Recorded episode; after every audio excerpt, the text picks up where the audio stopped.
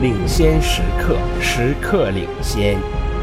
北京智盈国际英语个性化英语辅导专家。 Listen to part of a lecture in a sports engineering class. With a show of hands, how many people here like sports? Good, that's more than half. Now, how many of you believe luck plays a big part in sports? Interesting. Not many of you believe in luck. Okay, how many people believe that it is the athlete who generates power in sports? Oh my, most of you believe this. Well, I am here to dispel this belief. Actually, to be fair, many factors contribute to any sport, but skill is just one of them. Today, I would like to discuss the role that science plays in sports. Principles such as equipment, physics, math, and sports nutrition relate to sports such as baseball, cycling, cricket, tennis, and skateboarding, to name a few. Let's take tennis as an example. I'm sure you have all heard of great American tennis players such as Andy Roddick, who holds the record for the fastest serve for a man, an incredible 245 kilometers per hour as of 2004, and Venus Williams, the fastest serve for a woman at 203 kilometers per hour. Well, it has been suggested that skill only played a part in their serve. In fact, most of the praise should go to their tennis racket. Starting in the 1970s, the tennis racket's wooden frames were replaced by metal.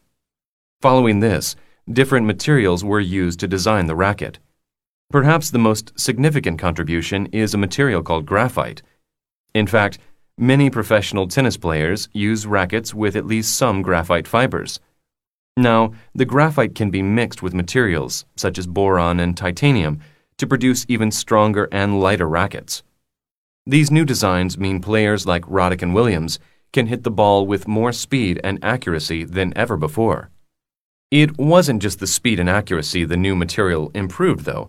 When wood used to be used for the frame of the rackets, the heads were smaller and the strings were shorter because the frames weren't strong enough to keep the strings tight. Now, with material like titanium, the frame is stronger but not heavier. As for the strings, they can now be longer due to the stronger frame.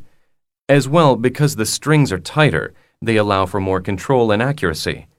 The bonus to this is that even when the player unskillfully hits the ball slightly off center, it will still end up where it was intended because the frame is larger, allowing the longer strings to work together. The larger head of the tennis racket also allows for greater stability where twisting is concerned when the ball is not hit in the dead center of the racket. I mentioned that the new materials allow the racket to be lighter, but what does this mean for the players? Well, it means that stars like Roddick and Williams are able to use a fast whipping swing a lot easier than players before the 1970s. Because the new rackets don't require skill for the ball to hit dead center, modern players don't have to find the exact same spot all the time. What about the next generation of tennis players? What can they look forward to? Well, several engineers are trying numerous combinations of different materials and designs to enhance the performance of rackets. For example, some of the newest rackets have a tip that is heavier than the handle, and longer rackets are the norm these days. There has even been talk of using hexagonal or triangular heads, but they haven't caught on with professional players yet. We need to give some credit to the players because they are using their new rackets to the best of their ability. A new slam move called the topspin has recently been used by today's tennis stars. The topspin is created by hitting the top surface of the ball with brilliant power and precision, which causes it to quickly rotate forward. This requires skill because there is a certain way to hold or grip the tennis racket. The best grip to use in order to achieve the topspin is the Western grip. As opposed to the traditional Eastern grip, the Western grip helps keep the racket head stable when the ball is being struck. The only problem with the Western grip is it is difficult to hit low bounding balls. For this reason, not all players want to give up the ever faithful Eastern grip.